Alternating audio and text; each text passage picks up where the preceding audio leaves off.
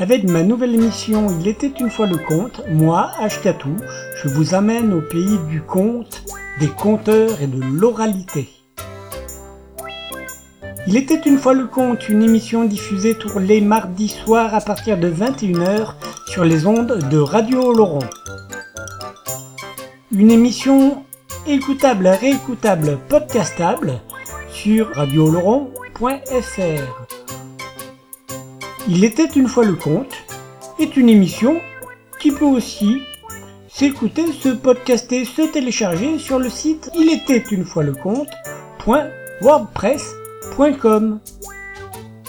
Il était une fois le conte, une émission diffusée tous les mardis soirs à partir de 21h sur Radio Laurent. Il était une fois le conte parce que les contes disent toujours la vérité. Enfin, Presque. Moi je raconte des histoires, des histoires que vous m'avez contées. Je les compte à ma manière, mais tout seul je peux pas les inventer, car du fond de mon cœur, c'est vous qui parlez. Je suis poète à mes heures, mais surtout, c'est de vous écouter parler de tout. Mais tout au long de mes rêves,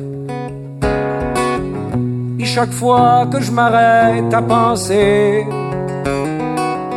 on me parle à l'oreille du courage, de tout ce qu'il faudrait changer. Mais de l'autre, j'entends qu'on préfère rester dans son coin. C'est le jour, c'est le temps, c'est dans l'air que c'est qu'on va chanter si on s'y laisse aller? C'est comme l'histoire des nuages, puis du vent qui arrêtait pas de souffler. On m'a dit qu'à l'orage, y a rien que le vent qui pouvait tout faire passer mais du fond de mon cœur, je vous entends souffler. Même si le vent peut faire peur, c'est lui qu'il faut chanter. À Saint-Élie Caxton, il y a bien des paroles qui s'envolent. Et il y a encore beaucoup de grand-mères qui restent. Bonsoir et bienvenue les gens pour cette nouvelle émission de Il était une fois le compte sur le 89.2 de Radio Laurent. Euh, voilà, aujourd'hui c'est l'émission numéro 38, la douzième sur la thématique des compteurs et la deuxième consacrée au compteur Henri Gougo. Donc, dans cette 38e émission, je vous propose le second et dernier volet du coup de cette série consacrée au compteur Henri Gougo. Dans celle-ci, nous voyons euh, ce parcours de compteur à travers des extraits de ses spectacles et on continue et puis on continuera encore pour quelques émissions. L'ABCDR, démarré il y a deux émissions, euh, il y a trois émissions avec les lettres MN, O, P, euh, voilà, consacré avec les lettres MN, O, P. Et puis euh, voilà, comme ça on va continuer à voir sa réflexion sur, euh, sur le monde et l'art de la parole. Euh, et puis aussi quelques chansons de Henri Gougo, qui est aussi parolier, qui a été chanteur. Alors toutes les chansons interprétées par Henri Gougo, c'est des chansons... j'ai trouvé ça sur internet, alors j'ai pas noté les albums ni rien, mais c'est des vieux trucs. Sauf un morceau qui sera interprété par la compagnie Jolimum. C'est la chanson Paris Marose, dont le texte a été écrit par euh, Henri Gougo, la musique je sais pas. Euh, voilà, voilà, donc du coup, on va se faire ça comme ça, avec d'abord un conte d'Henri Gougo, une chanson d'Henri Gougo et une lettre de l'ABCDR, euh, voilà.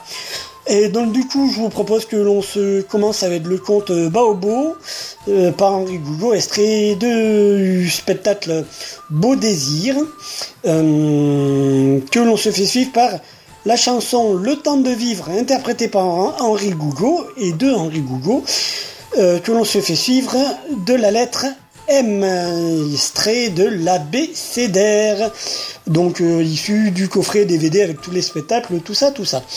Euh, donc on y va, donc euh, bonne écoute, à tout à l'heure.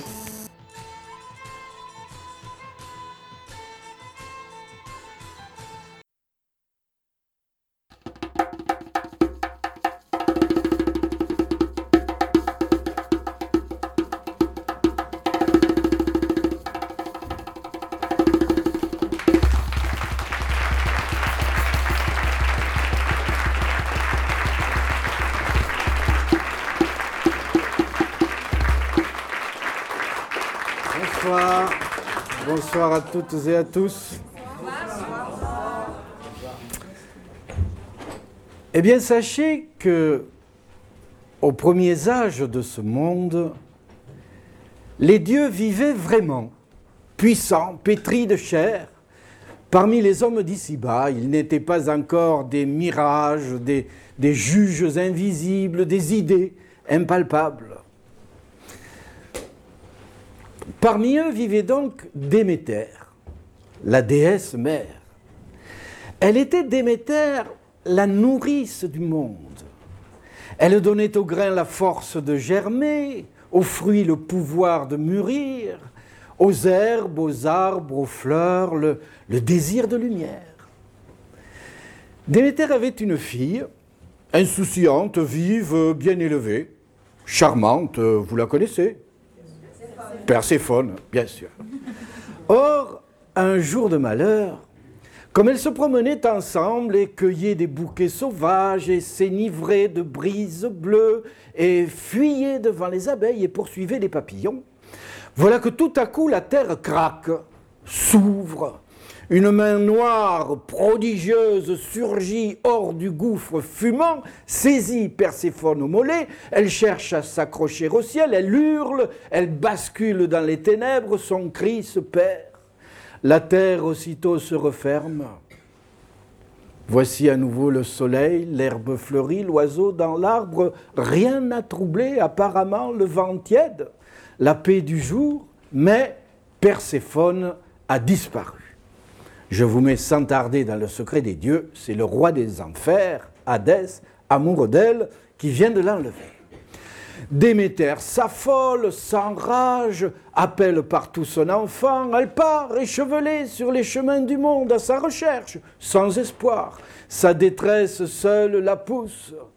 Neuf jours, neuf nuits, une torche dans chaque main, elle court les villes, les villages, le dixième jour à midi, la voilà aux portes de Delphes.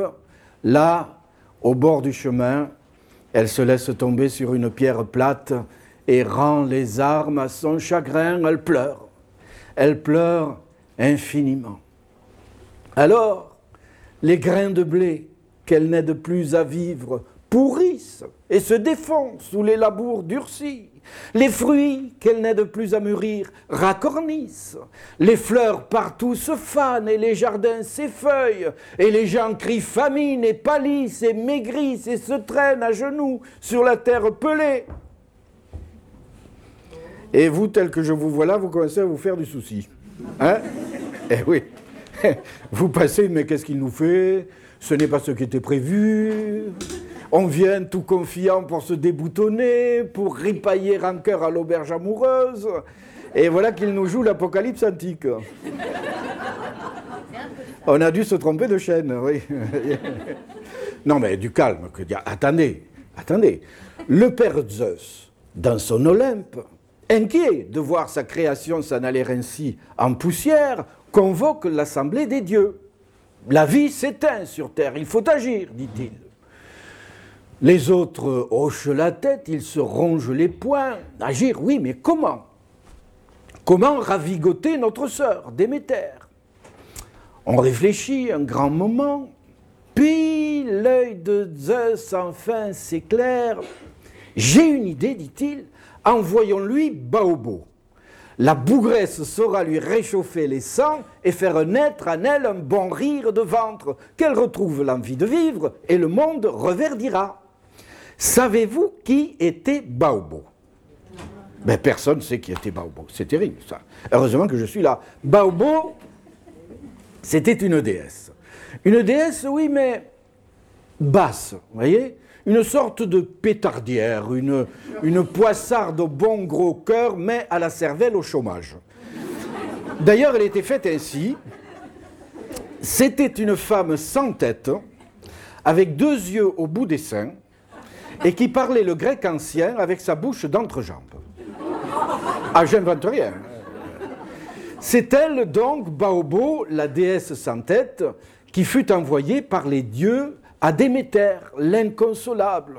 Et Baobo, elle, elle ne, elle, ne racontait que des histoires folles. Elle ne savait que dégoiser des jeux de mots, des blagues nulles, des paillardises de bas-fond, des histoires euh, extravagantes de chauves à col roulé dans la barbe à maman. Bref, elle faisait, elle faisait dans le charnu.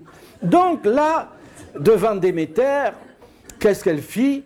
Eh bien, euh, d'abord une danse du ventre, histoire de se mettre en bouche, si j'ose dire, quelques pitreries de saison, puis elle ouvrit son entrejambe et se mit à compter des comptes non pas du dessus du panier, plutôt du dessous du nombril, tant et si bien que Déméter ne put retenir un hoquet, un éclat derrière sa main, un rire franc, enfin un fou rire tout bête, et sa joie réveilla les arbres, les blés, les sources, les jardins, et le monde reprit courage, et la vie reprit son chemin.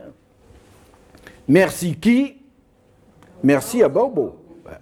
Merci à la fille de rien, grâce à qui nous sommes vivants. Car sans elle, euh, bonsoir pure comme des squelettes au soleil du désert. Voilà ce que nous serions tous. Elle fut déesse au temps des dieux. Ben, je crois qu'il est grand temps de la canoniser. en vertu des pouvoirs que je n'ai pas du tout, je fais d'elle une bonne mère. Sainte Baobo, veillez sur nous. Soyez ce soir notre patronne, vous qui savez que le plaisir est la source de toute vie. Amen. Alléluia. Bisous. Voilà.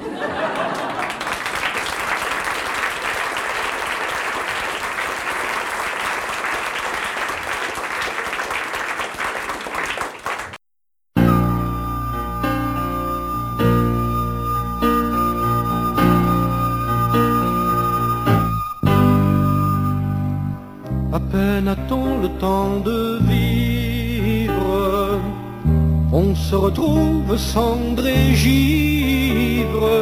Adieu.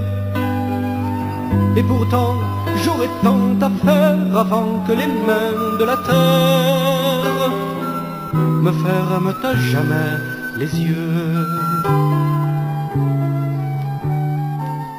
Je voudrais faire un jour de gloire d'une femme et d'une guitare, d'un arbre et d'un soleil d'été. Je voudrais une aube claire pour voir jusqu'au bout de la terre des hommes vivre en liberté. Assis entre deux équilibres dans ce monde qui se croit libre et qui bâtit des pyramides. Je voudrais bien que nul ne avant d'avoir un jour une heure. Aimer toutefois l'auteur. Peine a-t-on le temps de vivre, on se retrouve cendre et givre. Adieu. Et pourtant, j'aurais tant à faire avant que les mains de la terre me ferment à jamais les yeux. De mes deux je voudrais bâtir une ville blanche jusqu'au-dessus des toits. Elle serait belle comme une chanson du temps de la commune, pétrie de bonheur hors la loi. Et puis que le printemps revienne pour revoir à Paris sur peine des enfants riant aux éclats. L'orca errant dans Barcelone, tandis que la veille bourdonne dans la fraîche odeur des lilas. À peine a-t-on le temps de vivre, on se retrouve cendre et givre. Adieu. Et pourtant, j'aurais tant à faire avant que les mains de la terre me ferment à jamais les yeux.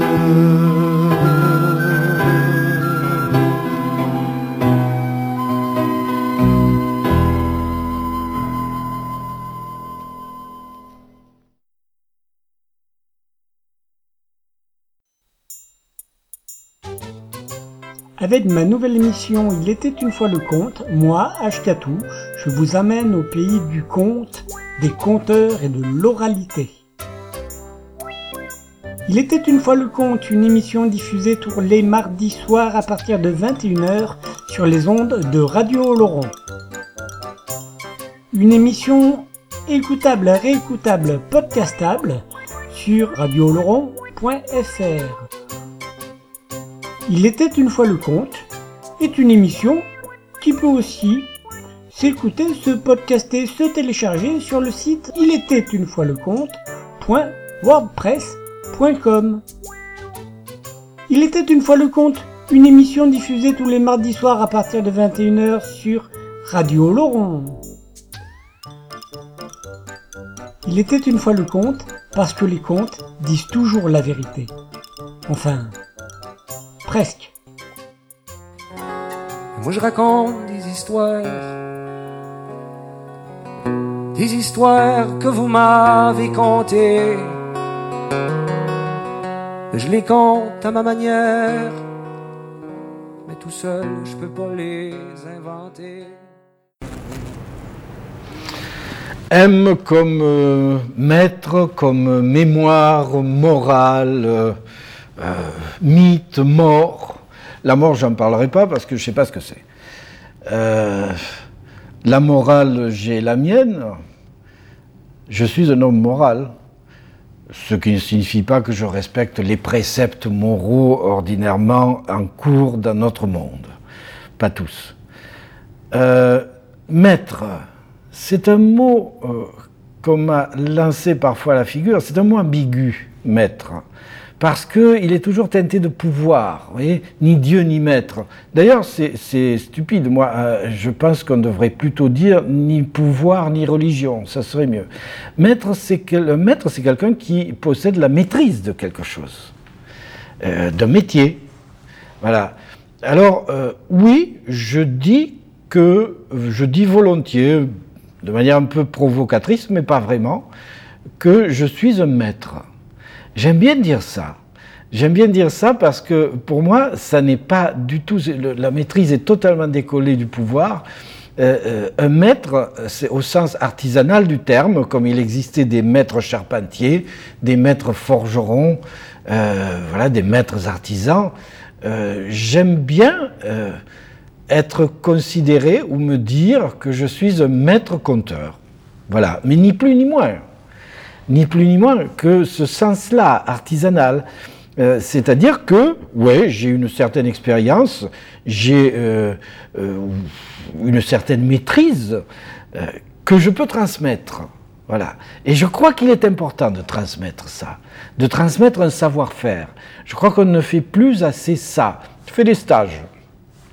On croit qu'on apprend des choses dans un stage. Non, il, y a, il faut, pour transmettre un savoir-faire, une relation une relation, euh, j'ai parlé de la relation à propos de l'amour, à la lettre A, euh, pas une relation amoureuse, mais enfin une relation forte, affective. On ne transmet pas seulement des informations quand on transmet un savoir-faire, on transmet un désir, on transmet une force, on transmet des choses difficiles à dire, probablement inexprimables. Donc voilà, ça, je trouve ça bien que euh, à un certain âge, après avoir accumulé une certaine expérience, on dise voilà, je, je suis un maître, c'est-à-dire je me considère capable de transmettre euh, ce que j'ai appris d'un métier. C'est tout. Mais les gens qui ont un problème par rapport à ce mot, parce qu'il y en a, hein, comment tu te prends pour un maître, etc., ils confondent la maîtrise et le pouvoir. Et ils ignorent qu'au-dessus du maître est quelque chose qu'il est difficile d'ambitionner, pour le coup, qui est la condition de serviteur. On peut être maître en tel ou tel métier. On ne peut pas être maître de vie. On ne peut être qu'un serviteur de la vie. Et là, c'est beaucoup plus difficile. Là, je n'oserais jamais dire que je suis ce serviteur-là. Dans mes moments un peu exaltés, j'ambitionne parfois d'arriver à être un bon serviteur, mais la plupart du temps, j'essaie de me contenter d'être un bon maître. C'était très intéressant ça, je trouve, n'est-ce pas? Donc on se continue avec euh, le conte L'anneau magique d'Henri Gougo, extrait de ce même spectacle Beau désir, suivi de la chanson d'Henri Gougo qui s'appelle Cercle d'amour, et de la lettre N, extrait du DVD L'abécédaire d'Henri Gougo. On se retrouve après.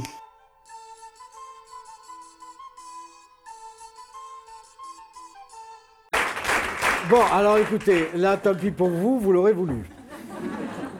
Vous l'aurez voulu parce que j'hésitais quand même, je me disais non, cela tu vas pas la raconter. Bon, tant pis, hein.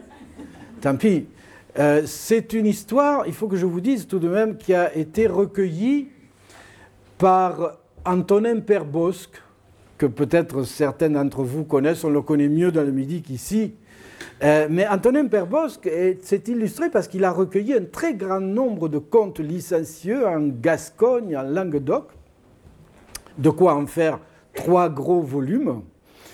Et euh, l'histoire que je vais vous raconter maintenant, c'est une histoire pour laquelle j'ai une sympathie particulière, non pas qu'elle ait quoi que ce soit d'autobiographique, Dieu merci, mais parce qu'elle a été recueillie simplement... Euh, dans un village proche de celui de ma famille. Voilà. Euh, que je vous dise aussi, on ne prend jamais assez de précautions. Vous savez, il y a dans les contes paillards, il y a souvent des héros récurrents, comme, ça, comme, comme, dans les séries américaines. Vous voyez Et donc, le héros favori des contes paillards, en tout cas par chez moi, c'est le curé. Je ne sais pas si vous avez remarqué, il y a presque toujours un curé dans un conte paillard. Donc il y a un curé dans mon histoire, mais ne voyez là aucun anticléricalisme primaire, c'est juste le respect de la tradition. Voilà, comme ça, je suis paré. Il y avait donc dans ce village un jeune homme qui avait pour marraine la plus vieille fée du pays. Elle était bosselée, difforme, malicieuse à rendre jaloux Lucifer et sa troupe noire, et pourtant plus naïve et tendre qu'un printemps. Elle aimait son filleul d'amour impénitent, elle veilla sur sa vie tout au long de son enfance, invisible et pourtant sans cesse nourricière, jusqu'au jour où ce presque fils fut en âge d'aimer les filles. Et donc un dimanche matin, elle entra dans sa chambre, s'assit au bord du lit, et tapotant sa joue d'un air de grand-mère vivace, lui dit Oh, voyez-moi ce pipeau qui soulève le bras. Oh, oh on dirait un gourdin déguisé en fantôme, dit on. Je sens qu'il a hâte d'aller chanter la sérénade et de faire s'entr'ouvrir la fente des volets. Hein? Oh, certes, je sais bien, il n'a pas besoin qu'une vieille l'assiste, il saura bien trouver sa moelle et bon chemin. Mais tu sais, ces instruments-là sont parfois capricieux. Alors écoute, tu vois cet anneau? Il est magique. Je te le donne. Passe-le à ton doigt où l'on met l'alliance. Par sa vertu, mon fils, tu n'auras qu'à dire Dominus vobiscum et ton, bâton chanteur enflera comme un pain au four du boulanger. Plus tu répéteras ces mots de saint plaisir, plus il prendra ses aises. Ainsi, tu pourras combler tous les puits désirables, les larges, les profonds, les étroits, les timides, même les renfrognés. Quand tu voudras qu'il retourne à sa tranquillité, tu lui diras ceci Et cum spiritu tuo Et il retrouvera son air d'innocent angelot. Tu as tout bien compris. Sois heureux, mon fils, aime la vie et la vie t'aimera. Adieu, j'ai trop parlé, les vieilles sont bavardes, elle s'en en riant, le nez dans son menton. Son filleul fut heureux, un couple de semaines. Il troussa de son braquemar à géométrie variable quelque inoubliable couplet. Puis, un jour de mois d'août, comme il se baignait dans un trou de rivière, son anneau lui glissa du doigt au fond de l'eau, juste à l'instant où passait par là une grosse mère carpe qui avala l'anneau et s'en alla baguenauder le long de la rive jusqu'à rencontrer le hameçon que lui tendait un enfant triste qui du coup fut content, car la prise était belle, si belle qu'il décida d'aller la vendre au marché. Le voilà donc sur la place du village, étendant sa carpe sur, sur sa serviette blanche, juste à l'instant où passait par là Suzanne, la servante du curé, qui se demandait que faire pour dîner. Une carpe, tiens, ça c'est une idée. Elle acheta la carpe. Et voilà la carpe à la cuisine et Suzanne à l'évier lui vidant la tripaille. Oh, monsieur le curé, regardez ce que je trouve. Un anneau. Vous devriez l'essayer.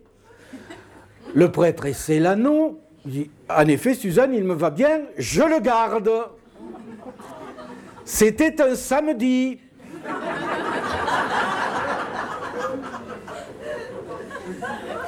Le lendemain, c'était dimanche.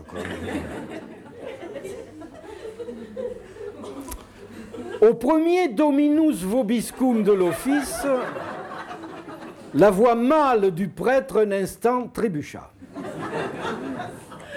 Au deuxième, il toussa et d'un geste nerveux s'épousseta le ventre. Au troisième, il serra les genoux comme si quelque rat escaladait ses cuisses. Au quatrième, il se mit à marcher de côté, les poings crispés sur le démon paillard qui manifestement occupait l'entrejambe. Au cinquième, le dos à l'assistance, il glissa jusqu'à la porte de la sacristie, il disparut, on ne le revit plus. Ses fidèles s'émurent. Il y avait là quelques rosières, vous savez, des habitués de l'endroit, l'une d'elles optimiste. Oh, ne vous en faites pas, il a dû manger hier quelques moules avariés, il va nous revenir bien propre, bien lavé. Une autre, pessimiste, une habituée des lumbagos chroniques, vous savez. Vous avez vu comment il est parti? Ça, je sais ce que c'est, un diable vertébral, c'est terrible. Il y avait le gendarme aussi. Le gendarme, toujours le vif, lui. Il est, vous avez vu On aurait dit qu'il cachait une carabine sous sa soutane. Dites. Il tournerait pas terroriste des fois, non? Il y avait Suzanne aussi. Suzanne, qui voyant son curé s'esbigner, s'inquiéta. Elle courut au presbytère et elle trouva son curé dans son lit les dredons rouges sur le ventre, la couverture grise remontée jusqu'au nez. Mais enfin, monsieur le curé, qu'est-ce qui vous arrive? Oh, Suzanne, si tu savais. Mais dites-moi, monsieur le curé, qu'est-ce que vous arrive? Vous êtes malade Malade c'est pas le mot. Je crois que Dieu nous punit. Voilà ce qui arrive. Dieu nous punit parce que nous avons trop péché ensemble. Comment? Pourquoi Dieu nous punirait-il? Parce que vous avez fait chanter ma bouche moustachue? Mais vous savez, Dieu n'est pas si méchant, hein Il punit pas les gens pour ça. Oh si je peux te le dire et j'en ai la preuve. Mais enfin, monsieur le curé, dites-moi, qu'est-ce qui vous arrive? Eh Il m'arrive, il m'arrive que j'ai entre les jambes quelque chose, un organe qui a pris des proportions inhabituelles. Voilà. Quoi? Vous bandez? Mais c'est pas grave, ça, vous savez. C'est pas une maladie, hein? Et puis si c'est une maladie, je peux la soigner. Suzanne, tu ne comprends pas, dit le curé qui commençait à s'énerver. Bon, si, ma soutane était en bronze, je sonnerais les cloches de Pâques. Tu as compris là? Qu'est-ce que vous me dites, monsieur le curé Je comprends rien à ce que vous me dites. Expliquez-vous plus clairement. Moi, je, je, suis perdu, monsieur le curé, je suis perdu. L'autre, renonçant à s'expliquer davantage, ouvre le lit comme un grand livre et découvre la chose. Suzanne recule. Jusqu'à la commode. Elle prend appui sur la commode, elle renverse le vase de fleurs. Oula Dites, mais c'est puissant, hein. Dites, mais ça doit peser une affaire pareille. Suzanne, il faut prier. Il n'y a d'espoir que dans la prière. Faut prier, faut prier, vous savez, il y en a qui aimeraient bien avoir le tiers de la moitié du quart de cette chose. Hein.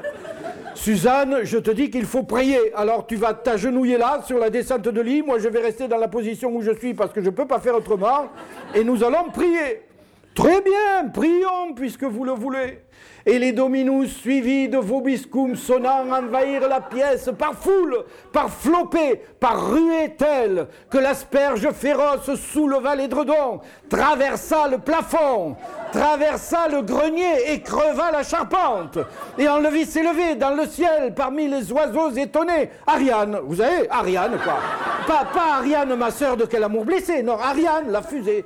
On le vit s'élever, trouer les nuages, parvenir enfin au seuil de la maison de Dieu, là-haut. Et justement, Dieu était à sa fenêtre, avec Saint-Pierre.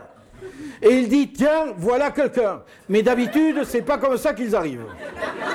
Et il dit à Saint-Pierre, empoigne ce manche, je veux savoir qui il y a au bout. Et Saint-Pierre empoigna le manche en bas, dans le village, tout le monde était là, sur la place, à regarder s'élever dans le ciel cette obélisque vivante. Et parmi les gens du village était le filleul de la fée. Et lui comprit que son anneau avait trouvé un doigt à sa mesure. Il courut donc au presbytère, il entra dans la chambre et il dit au curé, vous allez répéter après moi, vous comprendrez plus tard, c'est pas grave, répétez après moi, et cum spiritu tuo. Et ils répétèrent ensemble, et cum spiritu tuo, et cum spiritu tuo, et cum spiritu tuo. Et l'asperge féroce enfin s'amenuisa, mais elle ne descendit pas du ciel. Non, non, elle ne descendit pas du ciel, car Saint-Pierre là-haut tenait ferme le manche. Et ce fut le curé qui monta. Ce fut le curé qui s'éleva dans le ciel parmi les oiseaux étonnés et les gens du village en bas. Le bonjour à la Sainte Vierge, monsieur le curé. Je n'y manquerai pas, les enfants. On le vit disparaître au-delà des nuages. On dit que Dieu l'aida à franchir la dernière marche. Aux dernières nouvelles, il est toujours là-haut, dans le grand cœur qui bat. Voilà.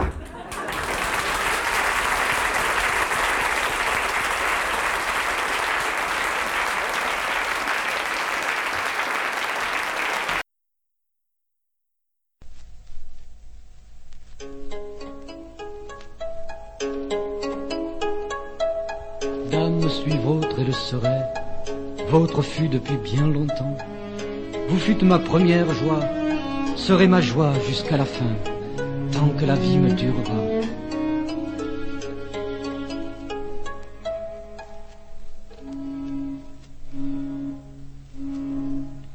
Je porte au front votre belle semblance, de qui mon corps, nuit et jour, s'est nourri je vois l'amour à votre ressemblance. Au fond de moi, votre signe est inscrit. Quand moi la mort jamais ne vous efface, quand je serai tout entier souterrain, ceux qui mon corps porteront sur ma face verront mes traits de votre signe emprunt. Ceux qui mon corps porteront sur ma face verront mes traits de votre signe emprunt.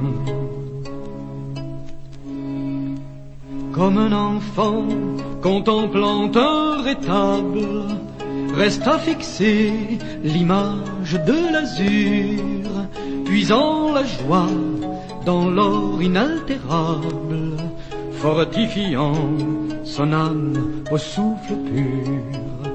Ainsi captif au cercle où je soupire, dans votre corps et de charmes ornés, plus fort que Dieu, dame, je vous admire, tant je me sens d'amour illuminé. Plus fort que Dieu, dame, je vous admire, tant je me sens d'amour illuminé. Présence noble et belle sans rival, Dieu fit ton corps plus beau que tous les corps, pétri d'amour, plus pénétrant qu'étoile, riant et doux, éclairant comme l'or, mais plus troublé que ne fut Aristote, d'amour qui brûle, et tous mes sens rudois. Je suis le clair que sa cellule hante, je reste à vous comme l'ongle est au doigt. Je suis le clair que sa cellule hante, je reste à vous comme l'ongle est au doigt. Corps honoré que nul péché n'effleure. Dame si belle, ayez pitié de moi. Ne souffrez pas qu'un tel amant se meure. Jamais nul homme autant ne vous aima. Je vous supplie, vous êtes l'arbre tendre de tous les fruits où valeur s'adombra. Retenez-moi dans votre bonne chambre, votre serait tant que mon cœur battra. Retenez-moi dans votre bonne chambre, votre serait tant que mon cœur battra.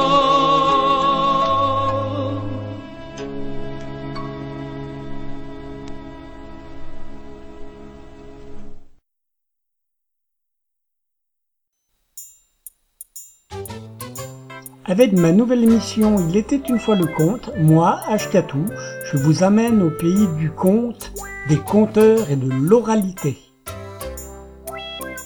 Il était une fois le conte, une émission diffusée tous les mardis soirs à partir de 21h sur les ondes de Radio Laurent. Une émission écoutable, réécoutable, podcastable sur radioloron.fr.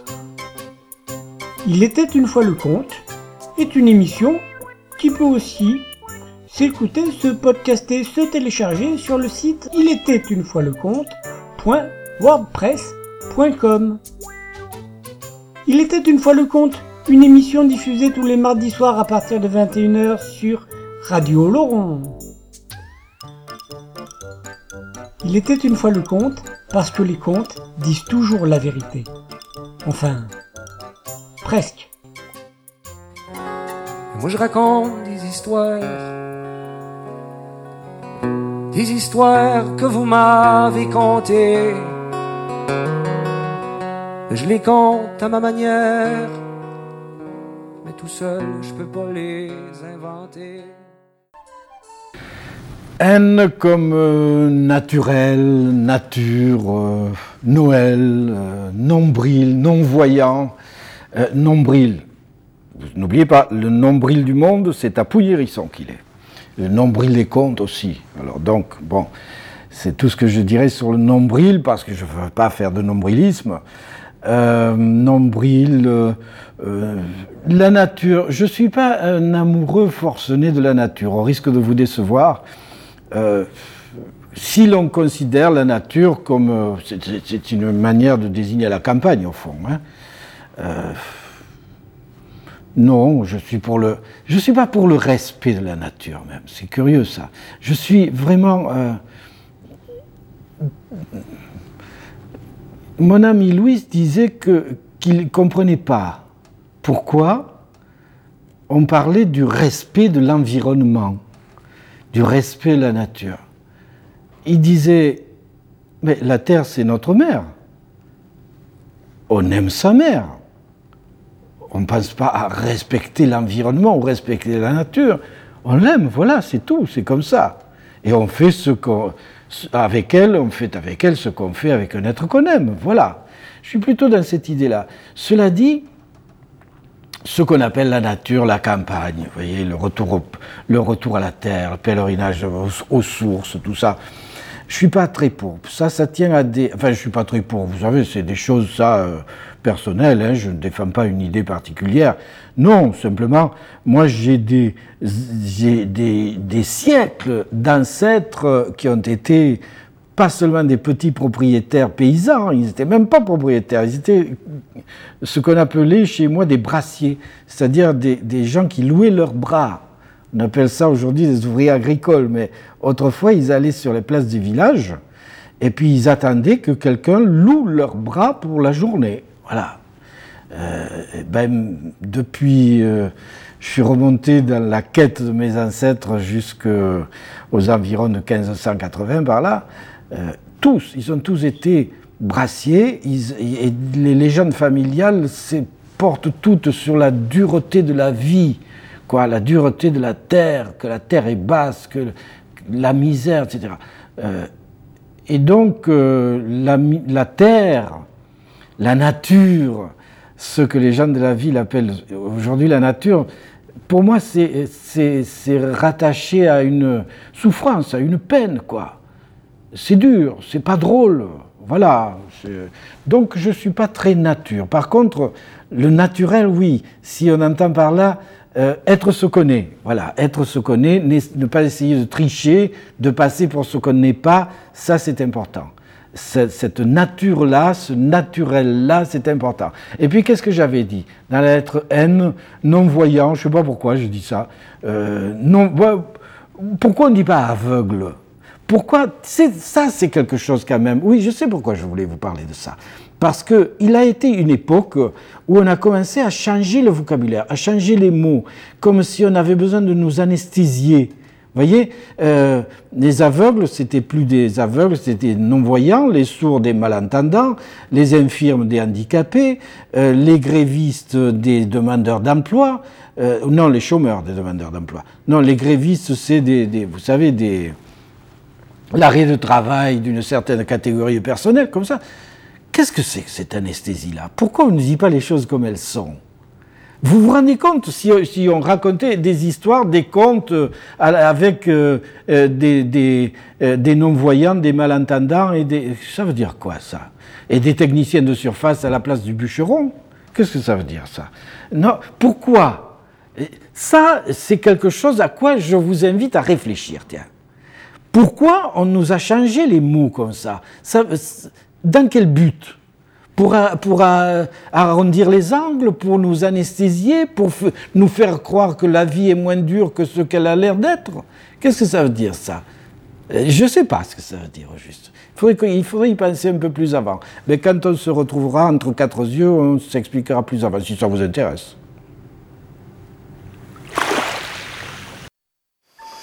On se poursuit maintenant avec euh, avec euh, le conte Le Conteur, extrait du spectacle Le Conte des enfin Conte des origines, que l'on se fait suivre euh, des quatre cavaliers, les quatre cavaliers par Henri Gougo, et de la lettre O, extrait de l'abécédaire d'Henri Gougo. On se retrouve après pour la quasi dernière ligne droite. Bonne écoute les gens.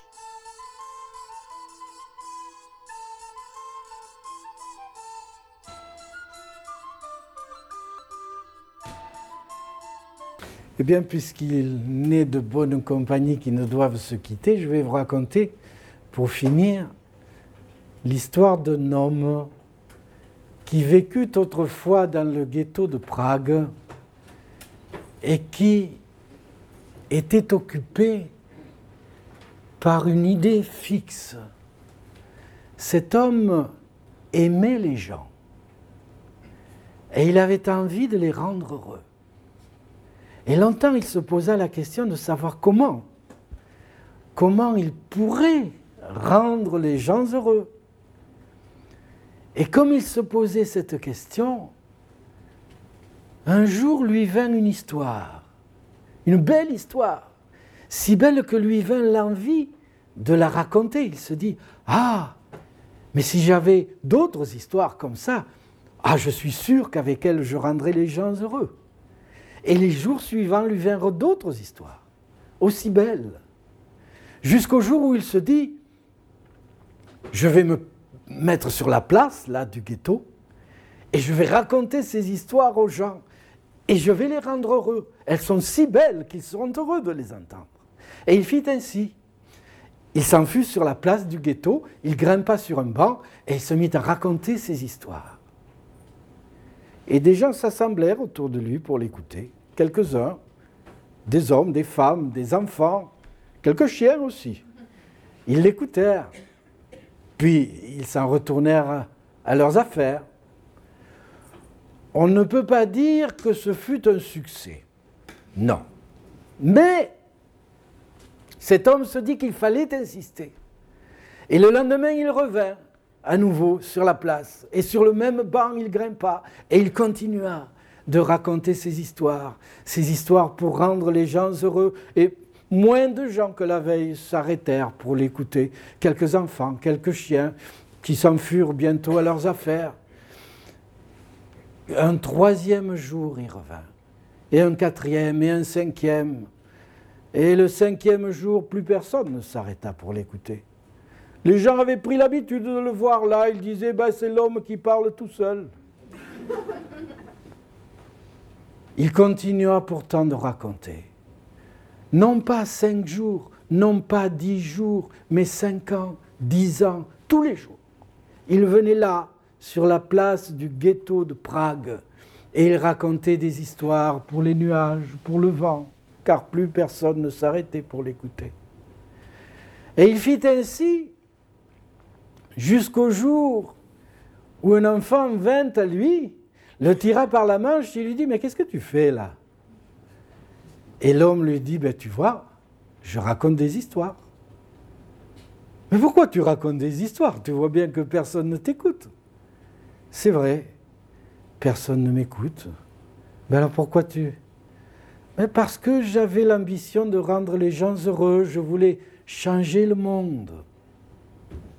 Mais tu vois bien, dit l'enfant, tu vois bien que le monde n'a pas changé. Alors pourquoi tu continues? Et l'homme lui dit, c'est vrai, le monde n'a pas changé. Autrefois, oui, je racontais des histoires pour changer le monde. Mais aujourd'hui, si je continue, et si je continuerai jusqu'à ma mort, c'est pour que le monde, lui, ne me change pas. Vous savez, je ne la raconte jamais.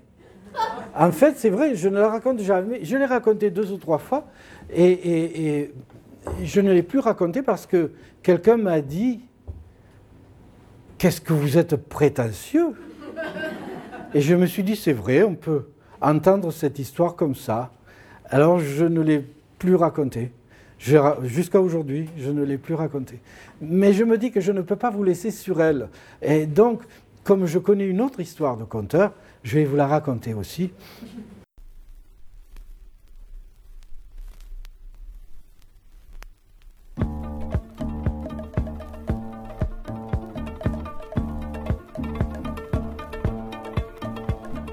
Il a dit salut le jour, adieu la caverne. Il a dit salut le jour, le soleil bonjour. Il a semé le maïs et le blé superbe. Il a dit je veux un fils. Il a fait l'amour dans l'herbe. Mais les quatre cavaliers ont brisé sa tête, ont brûlé son champ de blé, puis s'en sont allés. Son fils est venu par les chemins du temps. Ma terre, oh ma mère rendez-moi le printemps. Il a dit salut la vie, adieu les barbares. Il a dit salut la vie, tout me fait envie. Il a bâti des cités de hautes murailles. Il a fait un soir d'été un enfant dans la semaille. Mais les quatre cavaliers ont brûlé sa ville dans un champ de giroflées, l'ont écartelé est venu par les chemins givrés. Ma terre, oh ma mère, je n'ai que trop pleuré.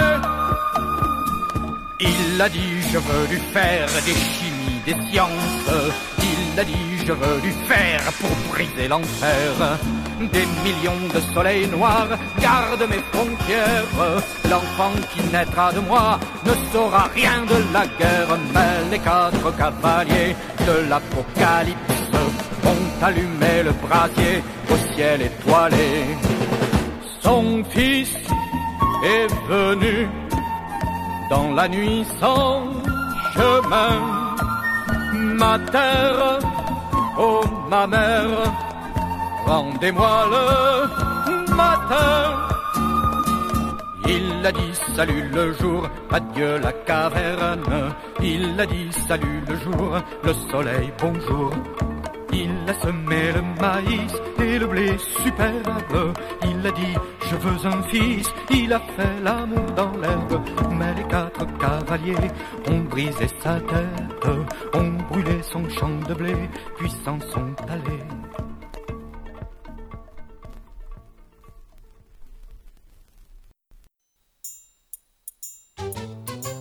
Avec ma nouvelle émission Il était une fois le conte, moi, Ashkatou, je vous amène au pays du conte, des conteurs et de l'oralité. Il était une fois le conte, une émission diffusée tous les mardis soirs à partir de 21h sur les ondes de Radio Laurent. Une émission écoutable, réécoutable, podcastable sur radioloron.fr. Il était une fois le conte est une émission qui peut aussi s'écouter, se podcaster, se télécharger sur le site il était une fois le conte.wordpress.com. Il était une fois le conte, une émission diffusée tous les mardis soirs à partir de 21h sur Radio Laurent. Il était une fois le conte parce que les contes disent toujours la vérité. Enfin, presque. Moi je raconte des histoires, des histoires que vous m'avez contées. Je les compte à ma manière, mais tout seul je peux pas les inventer. Ou comme euh, océan, comme euh, Oedipe, euh, comme euh, opinion, comme quoi, comme optimiste, optimiste. Euh, un jour, je- j'entends quelqu'un dire euh, les, les optimistes sont décidément des gens très naïfs. Et quelqu'un d'autre qui était à côté a répondu les pessimistes aussi. Je crois ça. Je crois que les uns comme les autres sont très naïfs. Et puis, Scutener, il disait quoi? Je suis un optimiste qui a eu des malheurs. Ça me plaît bien, ça. Optimiste. L'océan. L'océan. C'est une histoire, l'océan. Ah oui, il m'est arrivé ça. Euh, j'avais trouvé, j'ai trouvé, je ne sais plus où, je crois que c'est dans le cercle des menteurs qu'il y a de, de Jean-Claude Carrière, qu'il y a cette histoire que je connaissais par ailleurs, mais enfin elle est là, euh, du- d'un conteur, d'un conteur qui est assis sur euh, une falaise, sur un rocher au bord de l'océan, et qui raconte toutes les histoires du monde. Sans cesser un instant, il parle. Il raconte à l'océan toutes les histoires du monde. Et l'océan vient sans cesse murmurer, ronronner à ses pieds comme ça. Il parle. C'est même pas une histoire, puisque l'histoire dit et personne ne sait ce qui se passerait si une circonstance quelconque faisait que ce conteur ne puisse plus parler devant l'océan. Je racontais ça à des enfants comme ça un jour, et un parmi ces enfants me dit, moi je sais ce qui se passerait. Si l'homme ne racontait plus devant l'océan, je sais ce qui se passerait. L'océan envahirait le monde. Et moi, le premier, tout le monde a interprété ça comme une vengeance de l'océan, quoi. Hein une catastrophe, un cataclysme qui arriverait, et l'enfant a dit non, pas du tout, c'est pas, pas par vengeance, simplement il envahirait le monde pour chercher le conteur, pour qu'il continue de lui raconter des histoires. Voilà. Alors du coup, maintenant, quand je raconte cette histoire, je la raconte comme ça, avec ce que m'a dit ce gosse. Parce que je trouve que c'est mieux que l'histoire toute seule.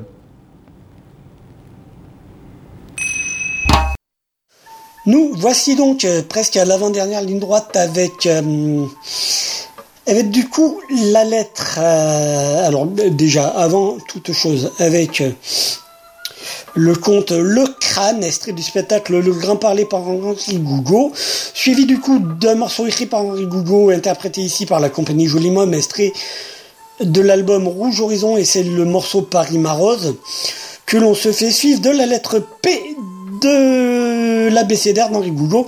Et après, ça sera véritablement la dernière ligne droite. À tout à l'heure, les gens. Driss, lui, était pêcheur et on peut dire de lui qu'il était un homme content, toujours riant, toujours plaisantant, toujours chantant. Et donc ce jour-là, le jour où commence son histoire, Driss le pêcheur marche sur la longue plage africaine, son filet sur l'épaule, il va vers sa barque, qui est encore lointaine, couchée sur le sable. Et cheminant ainsi le long des vagues, comme à son habitude, il chante. Et chantant et cheminant, voilà qu'il rencontre un crâne. Un crâne humain qui est là, posé dans un paquet d'algues. Un crâne que la mer a dû amener jusque-là. Alors il s'arrête devant ce crâne, il se penche vers ce crâne, et comme ça, par manière de plaisanterie, il lui dit Hé crâne, qui t'a conduit ici? Alors le crâne ouvre ses mâchoires blanchies et répond La parole. Driss fait un bond en arrière, il se dit un crâne qui parle, c'est pas possible. C'est le vent qui a dû me tromper en soufflant dans les cavités de ses os. Mais enfin, vous savez comment sont les hommes. Il veut être sûr. Alors à nouveau, il se penche vers le crâne et à nouveau, il demande, un peu tremblant tout de même, Et crâne, j'ai mal entendu là, qui t'a conduite ici? Et le crâne à nouveau ouvre ses mâchoires blanchies et à nouveau répond, mais cette fois avec un rien d'impatience, La parole, tu es sourd? Driss tourne les talons et les bras au ciel, il s'en retourne vers son village. Il traverse son village, il arrive devant le palais du roi de son village, il entre dans le palais du roi de son village, il s'affale au pied du roi de son village, qui justement est en train de déjeuner d'un porcelet rôti. Il lui dit, roi, sur la plage là-bas, il y a un crâne qui parle. Alors le roi essuie ses doigts graisseux à son poitrail velu, n'est-ce pas? Faut bien faire un peu de littérature, hein Et lui dit Un crâne qui parle sur la plage Mais c'est pas possible, ça, tu as bu, toi Non, dit Driss, non, juste un bol de lait de chèvre depuis ce matin, rien d'autre. Ah, ça, dit le roi, un crâne qui parle sur la plage, ce n'est pas raisonnable. Or, moi, je suis ici le gardien de la raison. Et donc, en tant que gardien de la raison, je ne dois pas te croire. Et donc, puisque je ne dois pas te croire, je ne te crois pas. Voilà.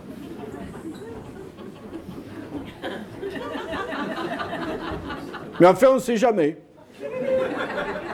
Hein? Il y a tellement de choses déraisonnables dans le monde. Hein Pourquoi pas un crâne qui parle sur la plage? Alors s'il y a un crâne qui parle sur la plage, je veux le voir et je veux l'entendre. Mais je te préviens, si tu m'as trompé, tu le paieras de ta vie. Non, non, dit Driss, je sais ce que j'ai vu, je sais ce que j'ai entendu, viens avec moi, tu verras et tu entendras. Et les voilà tous les deux partis le long des vagues, Driss trottant devant et le roi trottant derrière sa bedaine. Et les voilà qui arrivent devant le crâne, qui est toujours là, posé dans son paquet d'algues. Alors Driss se penche vers le crâne, il lui dit, hé crâne, tu vois, je t'ai amené quelqu'un d'important, le roi de notre village. Alors dis-lui quelque chose, parle-lui. Et le crâne, il dit rien. Alors Driss, un peu inquiet, s'agenouille devant le crâne, il caresse son front rocheux, il lui dit Eh oh, crâne, c'est le roi de notre village que je t'ai amené là. Alors dis-lui, à haute et intelligible voix, comme tu m'as dit à moi, qui t'a conduit ici? Et le crâne, il dit rien. Alors le roi, impatienté d'avoir été dérangé pour rien, tire son grand sabre de sa ceinture et craque d'un seul coup, il tranche la tête du pêcheur. Et il s'en retourne à ses affaires de roi. Et tandis qu'il s'éloigne le long des vagues, la tête du pêcheur roule sur le sable jusqu'à s'accoler à la joue creuse du crâne. Alors le crâne ouvre ses mâchoires blanchies et dit Hé tête, qui t'a conduite ici? Et la tête du pêcheur répond Eh, la parole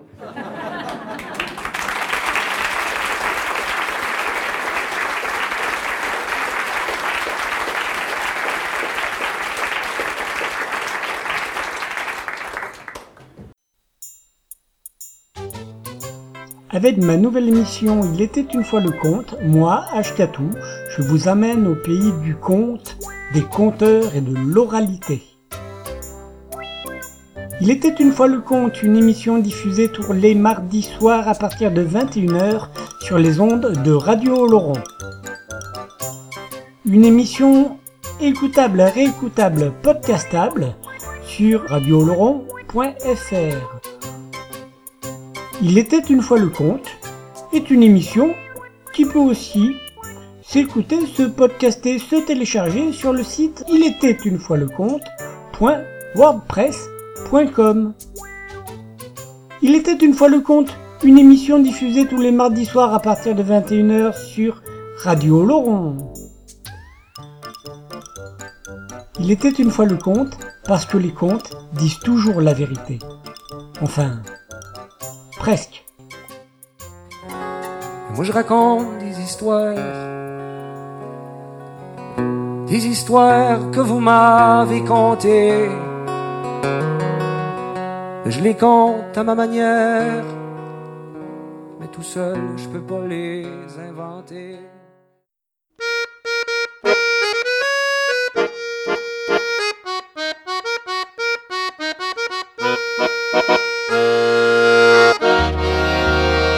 Où est passé Paris ma rose Papa, palididoudaï Paris sur scène l'a palididoudaï Sont partis en portant la clé.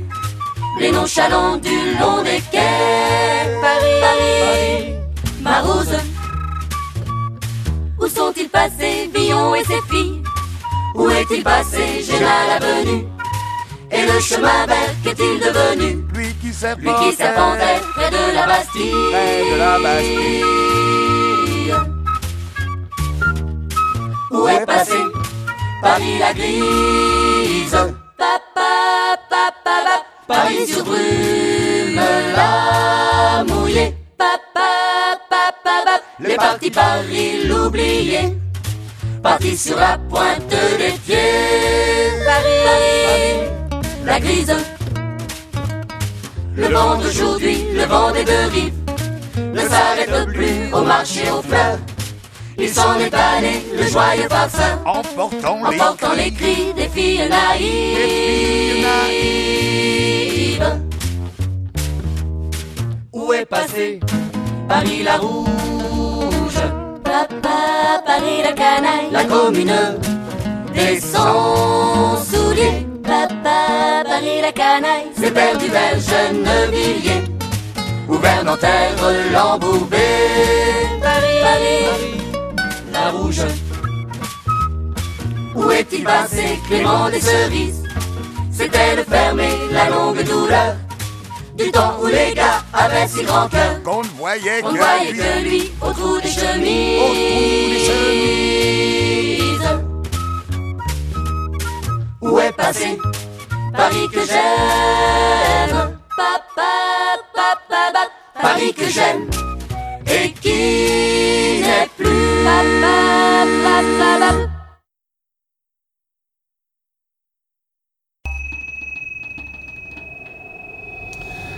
P, P comme peur, comme proverbe, comme paix, la paix, comme, euh, comme quoi, comme quoi, je sais pas, qu'est-ce que j'ai noté, la paix, je sais pas, pouvoir, mais pouvoir on en a parlé déjà, le papillon, euh, le pardon, la parole, bien sûr, la parole.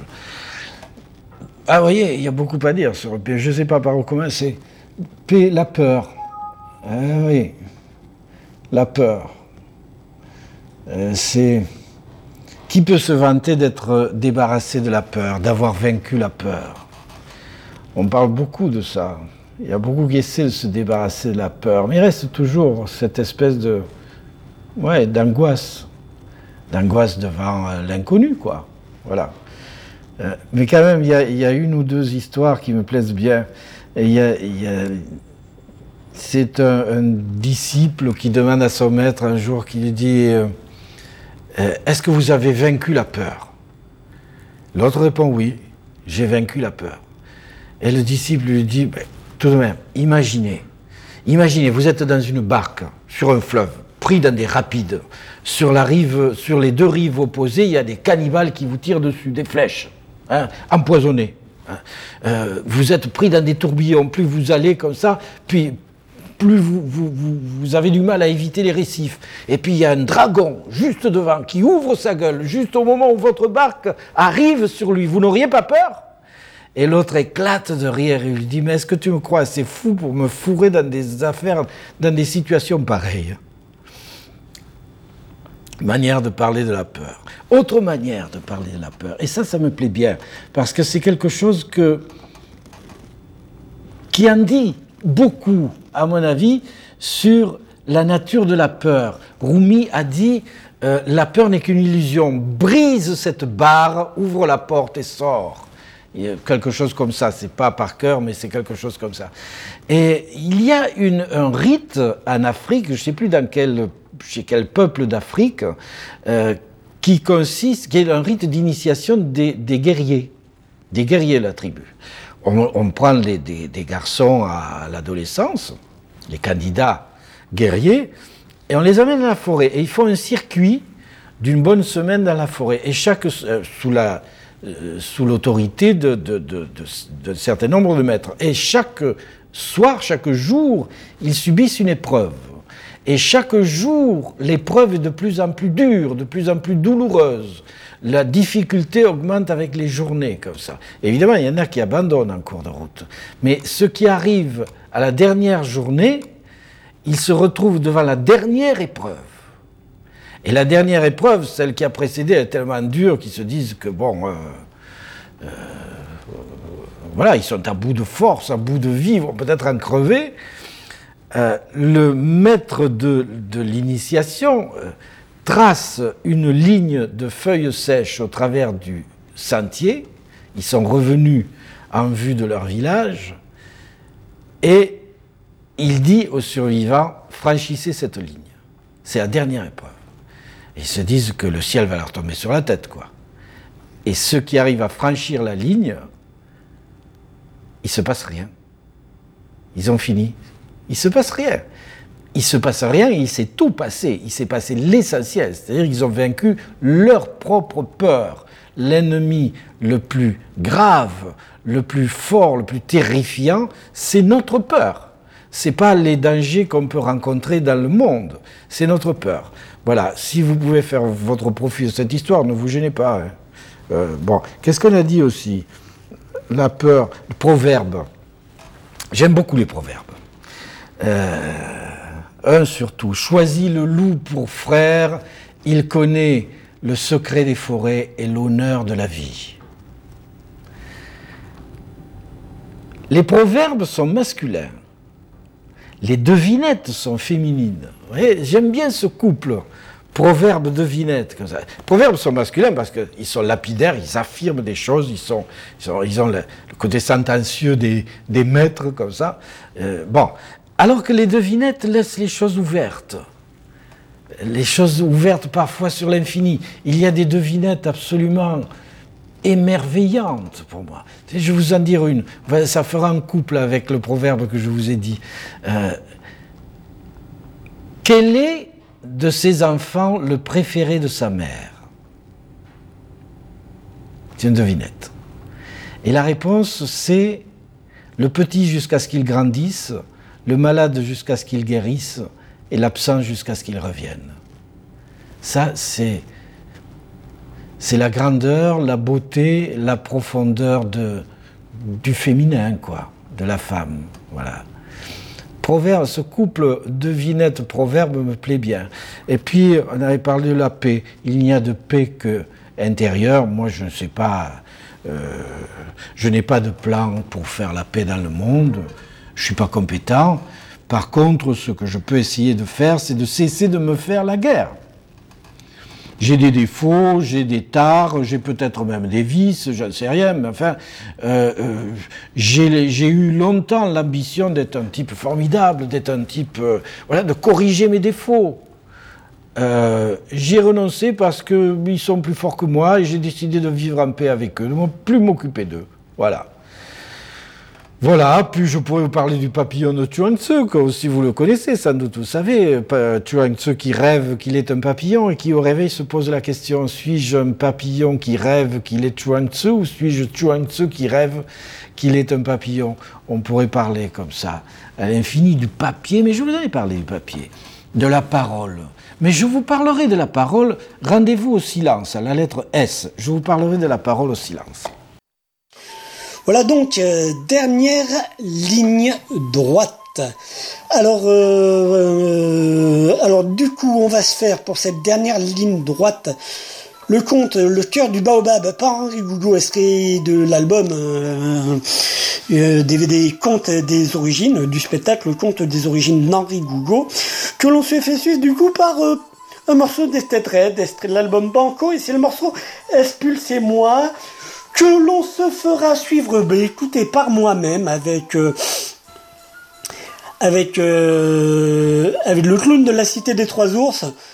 Voilà, c'était euh, un, un- un one shot, on va dire. Voilà, euh, jour au jeu comme ça, euh, à l'occasion de la fête des familles.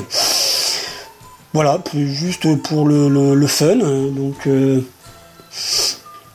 voilà, peut-être extrait du spectacle euh, à venir, Boucle d'or euh, et autres histoires de la cité des trois ours. Boucle d'or dans le nez et autres histoires de la cité des trois ours par moi-même. Vous aurez toujours le plaisir de vous interpréter euh, le, vendredi, le 9 mai prochain à Musicolon Sketchup en première partie de notre ami le Prince Ringard. Ok. Euh, au cours d'une soirée, euh, voilà, soutien avec Radio Laurent. Euh, et on se terminera très probablement avec euh, Henri Gougou, avec euh, un morceau de Fred Pellerin. Il faut que tu saches. Voilà, si vous êtes conteur, tout ça, tout ça, raconter des histoires, eh bien, n'hésitez pas à contacter, à laisser des coms, etc. Et puis à la semaine prochaine, les gens avec très certainement un compte en vrac. Allez, salut tout le monde, chaud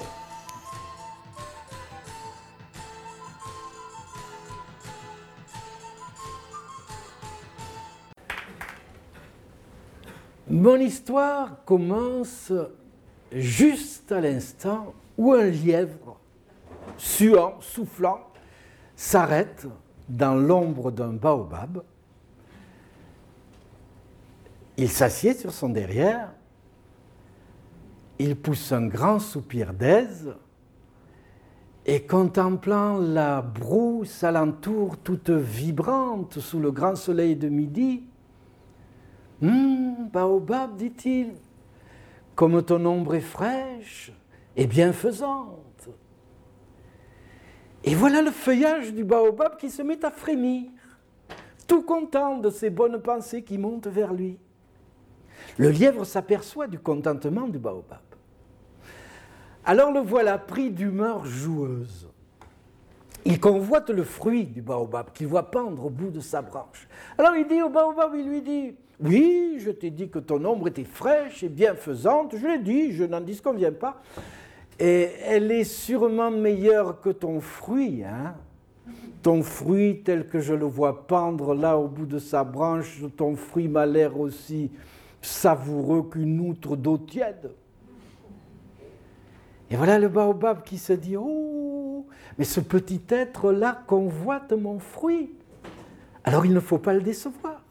Un frémissement de branche, le fruit tombe juste devant le museau du lièvre. Le lièvre flaire le fruit, goûte le fruit, le dévore, se pourlèche et dit Hum, Ah oui, ton fruit est bon, il est délicieux même. Il est sûrement meilleur que ton cœur. hein. Ton cœur tel que je l'imagine, dans son armure d'écorce, ton cœur m'a l'air aussi revêche que le pire caillou de la brousse. Ah, se dit le baobab, ce petit être-là voudrait que je lui ouvre mon cœur. Ben oui, mais il n'a jamais ouvert son cœur à personne, le baobab. Et le voilà soudain tout intimidé. Il n'ose pas. Puis il se dit, si je n'ose pas, ce petit être-là va être déçu. Et je n'aimerais pas qu'il soit déçu. Alors il entr'ouvre son écorce. Le lièvre ne bouge pas, il est toujours assis sur son derrière, il jette juste un coup d'œil de côté comme ça. Alors le baobab ose tout à fait, il ouvre tout grand son cœur et du cœur du baobab se déverse au pied du lièvre tous les trésors que contenait ce cœur. Des pagnes brodés d'or, des parures de tête, des bracelets, des colliers, des sandales en cuir véritable. Et le lièvre s'émerveille et il dit Oh Baobab, comme ton cœur est généreux, plein de bienfaits, merci, merci pour tout ce que tu me donnes. Il, il charge sur son épaule tous les trésors du cœur du Baobab et il s'en retourne chez lui. Or, devant sa porte, l'attend sa femme. Et sa femme, le voyant arriver ainsi chargé, elle se précipite vers lui. Elle lui dit Mais où as-tu trouvé toutes ces merveilles?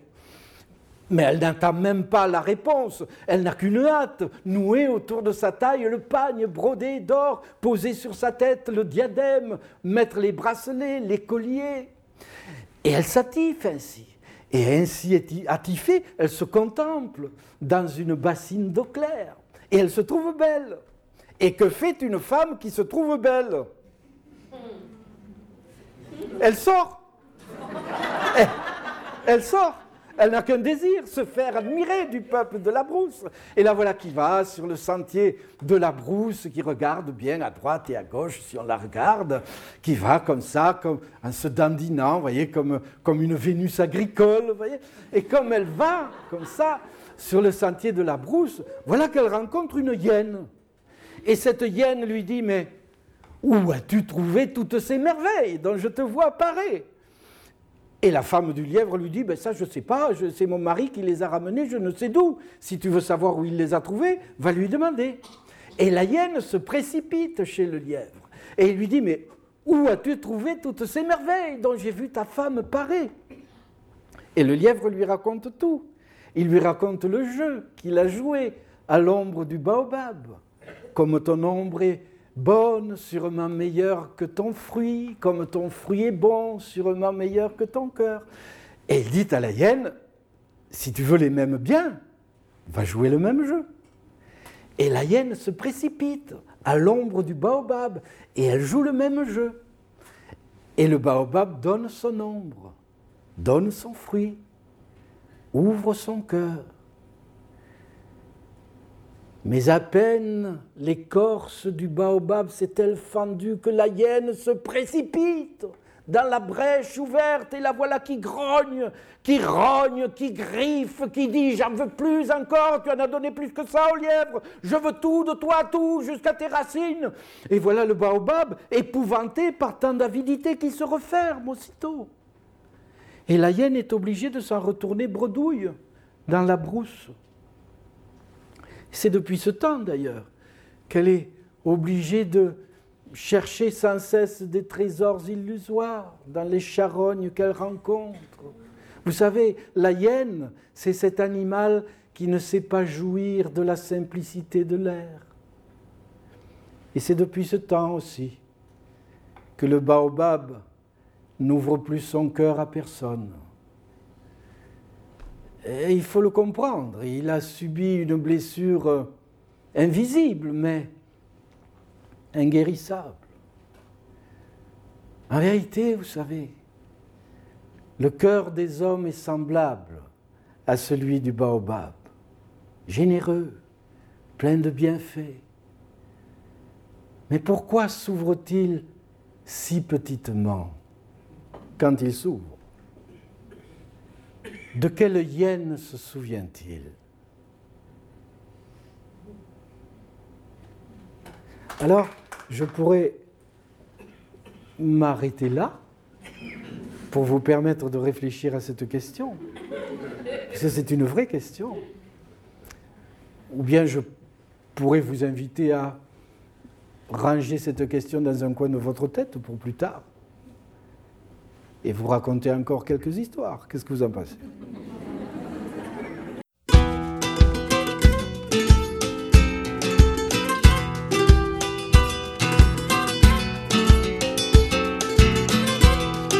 Je suis un sans-papier, expulsez-moi. Je suis un ouvrier, expulsez-moi. Je suis comme le vent, expulsez-moi. J'ai la rage aux dents, expulsez-moi. Je parle tout haut, expulsez-moi. Je siffle faux, expulsez-moi. Il paraît que chez toi, expulsez-moi. Ouverts sont les bras, expulsez-moi. Moins on est mieux, je me porte. Ne frappe pas à ma porte. Moins on est mieux, je me porte. Ne frappe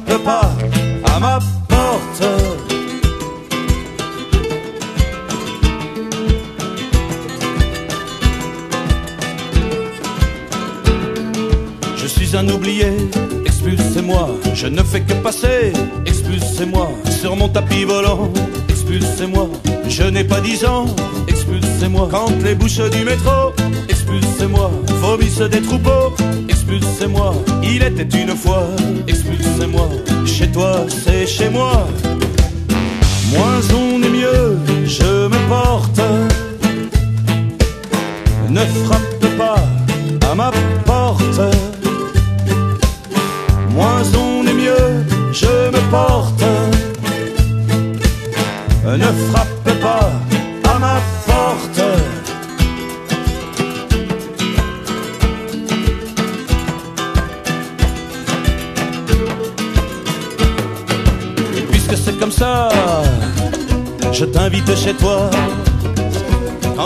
à moi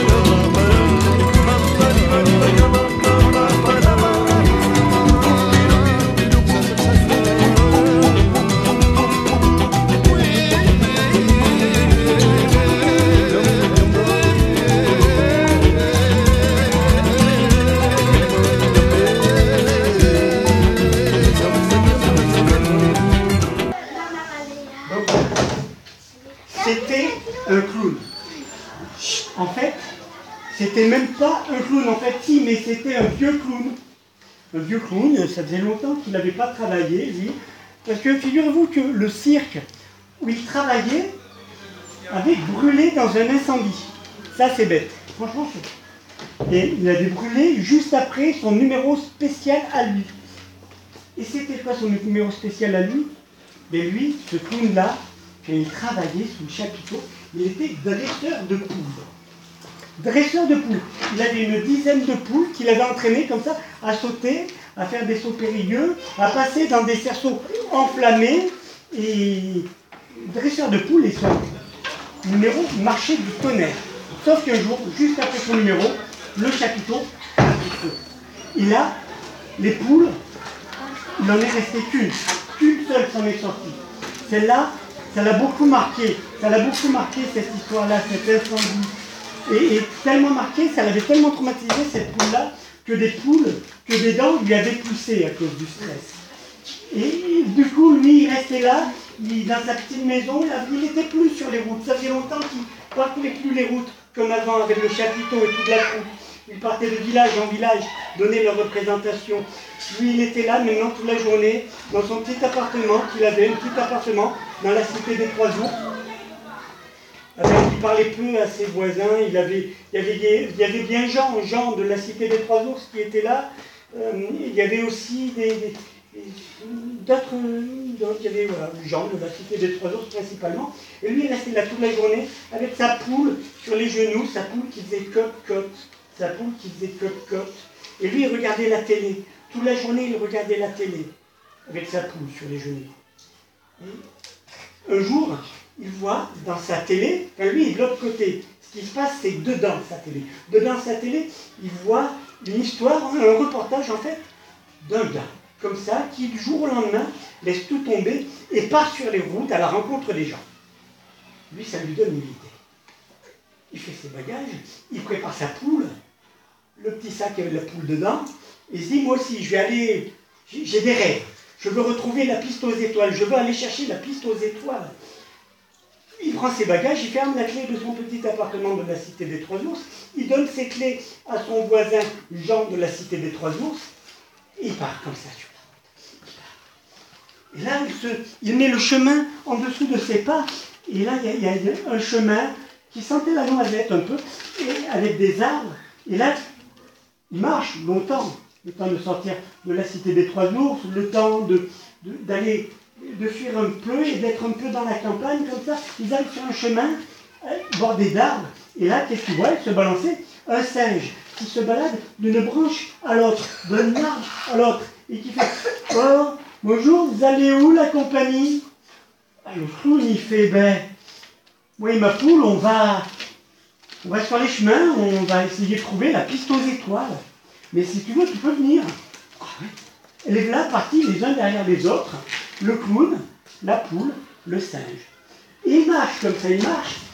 Ils arrivent à un moment donné, ils arrivent, qu'est-ce qu'ils voient Dans un, entre deux arbres, comme ça, pas prudent, mais il voit quelqu'un qui, il voit un jongleur qui jongle avec des torches enflammées. Bonjour la compagnie, vous allez où?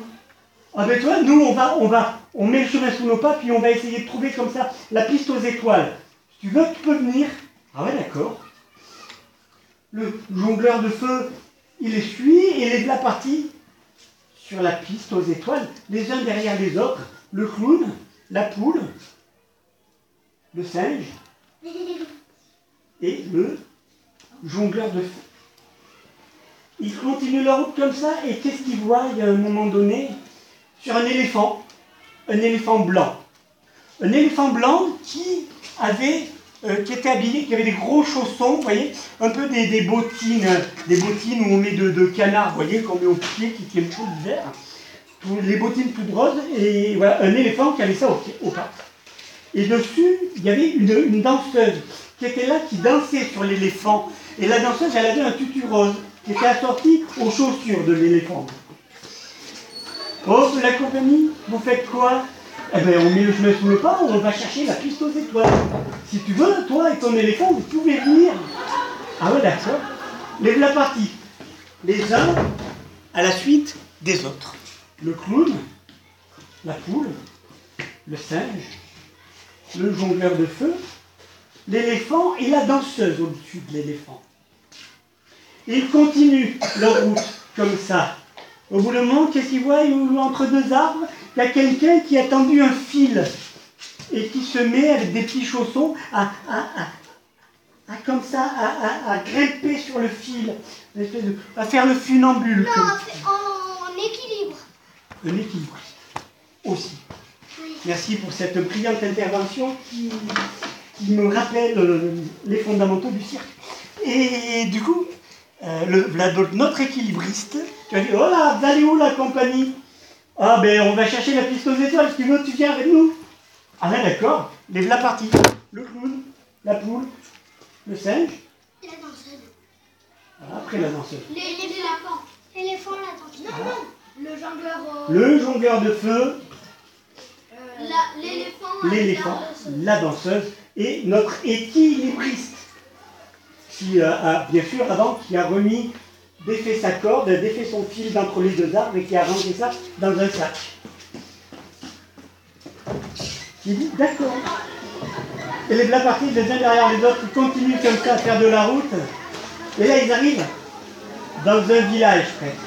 Dans un village. Et là, dans ce village-là, il y, a une, il, y a, il y a une place. Il y a une place. Et là, il faut que je vous raconte cette histoire-là. Et du coup, pour la suite de l'histoire, je vous propose qu'on aille dehors. On va les suivre un peu. On va pas très loin. On va juste là. Puoi pazienza.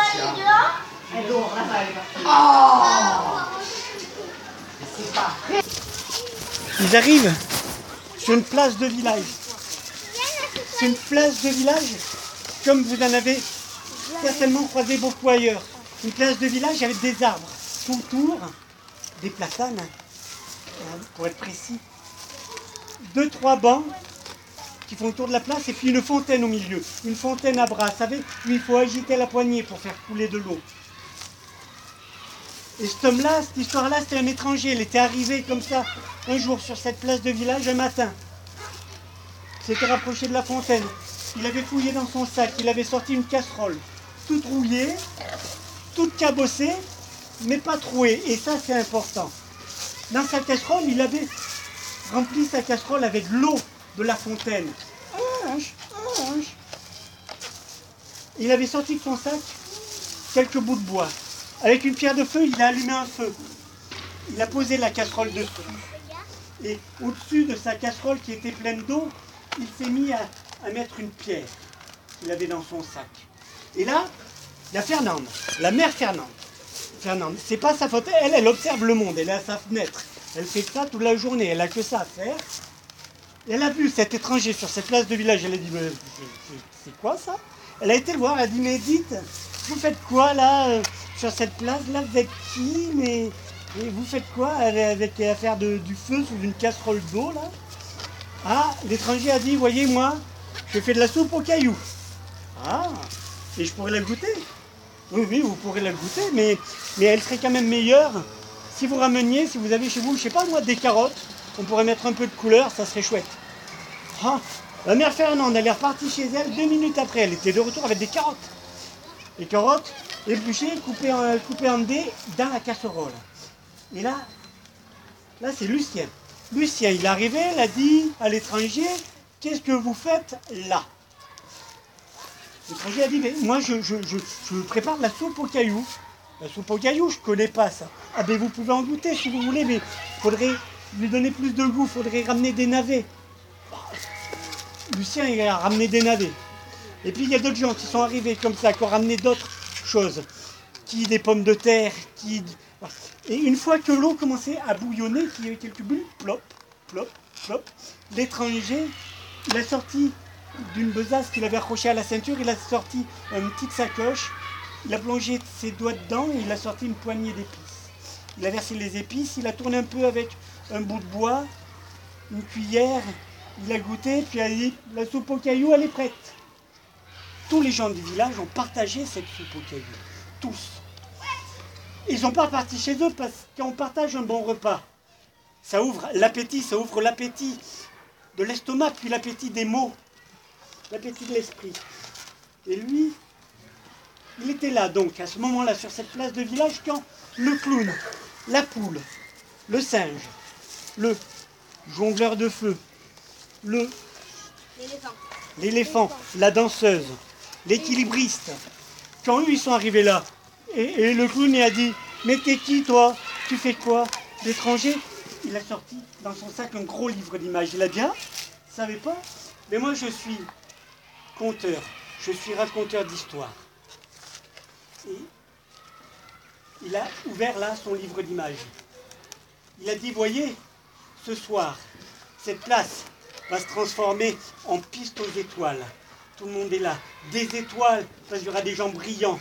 Nous avons un clown, une poule, un singe, un jongleur de feu, un équilibriste, un éléphant, et puis, et puis la danseuse aussi. Et, et tous sont là. Tous sont venus ici. Vous aussi, vous êtes là. La piste aux étoiles, ça va être vos étoiles, dans vos yeux à tous. Il a passé les images et effectivement, chacun du village et de la troupe a pu se voir dans les images. Et image après image, passent les gens. Histoire après histoire, les histoires passent. Et moi j'y étais. J'y étais et on a bien mangé. Je suis parti à Mobilette, j'ai roulé sur la queue d'une souris qui est partie, qui a fait titi titi, et le compte est fini.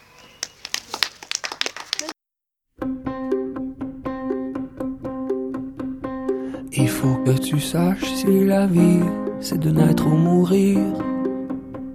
Lequel des remords ou des triomphes sont les plus féconds vaut mieux trouver des réponses ou poser des questions, s'il faut retenir les prénoms puis enterrer les noms, si c'est perdre son temps qu'espérer la moisson. Sache si la peur est un trésor, si la fuite est la mort. Toi qui viendras après moi, toi qui viendras après moi. Il faut que tu saches l'amour est un ciel, une prison. Si ton sexe est une fleur, un poison, ta peau qu'une saison. Tes yeux si tu des doux miroirs, des forts dans la nuit. Tes mains doivent tenir fermement ou s'ouvrir tendrement. Quel sang irrite ton cœur si tu le tiens celui des autres? Sache s'il faut mieux lâcher prise ou combattre en mordant. Après moi. Toi qui viendras après moi. Toi il faut que tu saches. Car moi et les miens, on n'a pas su. Il faut que tu saches s'il vaut mieux marcher en aveugle ou patient espérant l'inconnu, immobile et confiant. Courage c'est-tu de prêter flanc aux brises puis aux griffes, de se protéger, de se cacher du froid puis des attaques. Est-ce la guerre qui répare, est-ce la paix qui sépare? Sache si l'enfant y est plus petit ou bien plus grand que toi. Toi qui viendras après moi. Toi qui viendras après moi. Et si tu me rejoins la nuit d'un jour, tu me diras si tu sais. Aussi comme moi, étourdi par le monde, par l'ivresse des buts, par la folie des soirs, par la chaleur de l'autre, étourdi comme moi, si tu sais toujours pas. Crois comme moi qui cherche à croire l'importance de pas le savoir, mais de jamais oublier de chercher pour ceux qui viendront après toi. Pour ceux qui viendront après toi. Pour ceux qui viendront après toi.